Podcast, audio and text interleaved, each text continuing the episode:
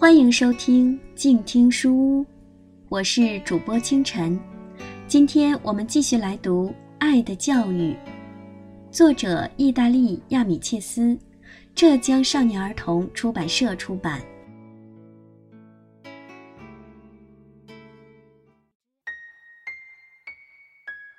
毅力。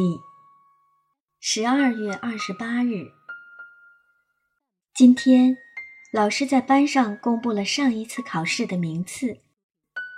获得全班第二名的，竟然是平时看起来有点笨拙的斯达尔迪。同学们都惊讶的不得了。刚开学的时候，斯达尔迪对数学简直是一窍不通。写的作文经常出现用词不当和语法错误等问题。他暗暗发誓，一定要学出个样子，让大家刮目相看。无论白天还是夜晚，无论在学校还是在家里，甚至在上学的路上，斯达尔迪都是在背书。别人如何嘲笑他，他一点都不在乎。平时只要看到有字的纸。哪怕是捡到的废报纸，或是剧场的海报，他也会拿来读，直到能记住为止。他把所有的零花钱都用来买书，据说他已经有满满一书架的书了。平时斯达尔迪很少和人闲聊，也不和别人玩。上课的时候，他总是目不转睛地盯着老师。聚精会神地听讲。现在无论是数学还是语文，他的成绩都是拔尖儿的。班上的同学一致认为，他能获得好成绩，完全是认真学习、持之以恒的结果。老师给斯达尔迪颁奖时，笑着说：“斯达尔迪，祝贺你，这真是有志者事竟成呀。”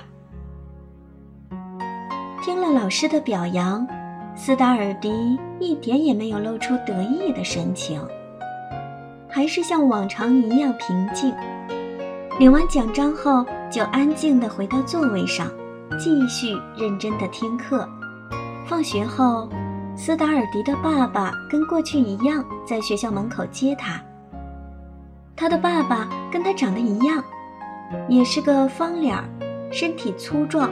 嗓音洪亮的人，他一点都不相信自己的儿子居然得了奖章，直到老师亲口告诉他这是真的，他才得意的哈哈大笑起来，用手拍着儿子的肩膀，大声说：“好样的，儿子，你真是太棒了。”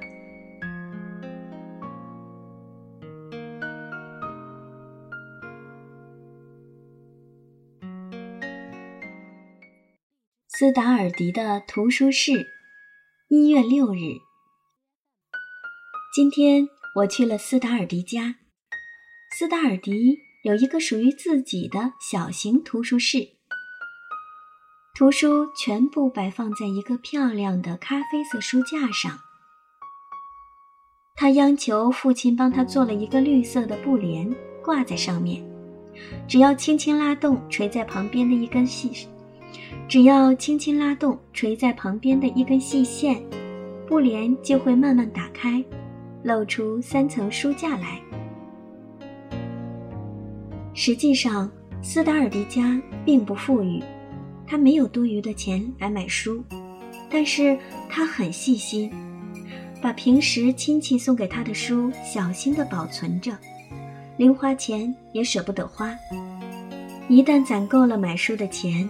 他就会跑到书店，把自己心仪已久的书买回来。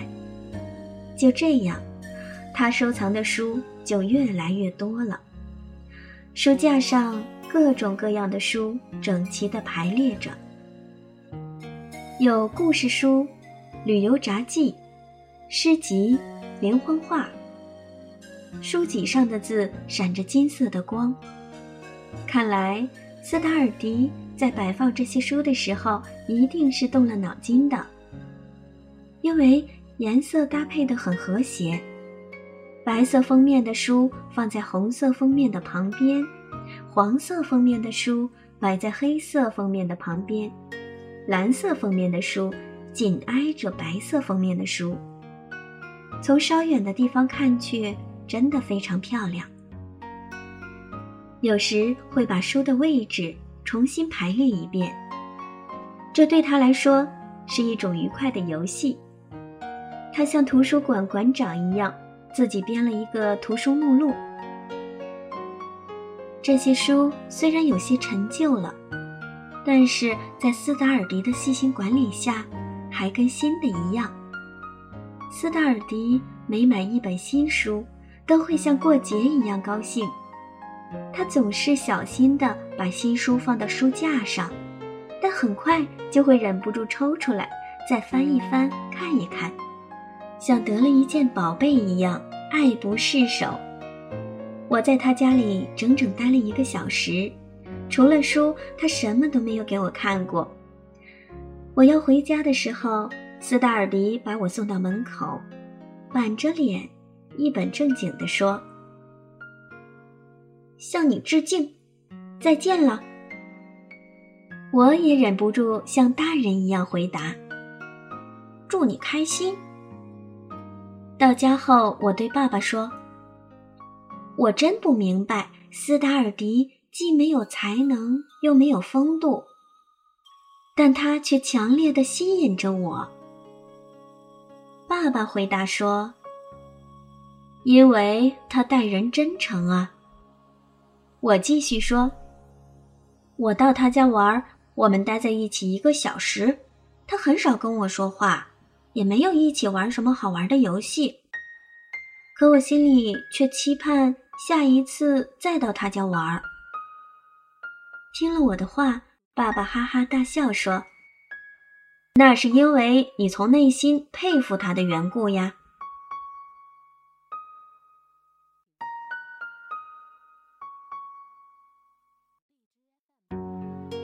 爱的教育就为您读到这里。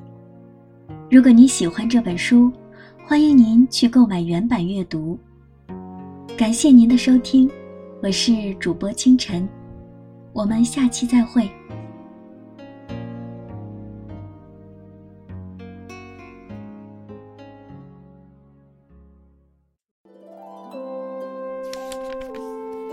读书是我们了解世界的方法。也是我们每天最好的娱乐。每读一本书都是一次修行。静听书屋，陪你在每一段向往阅读的路上。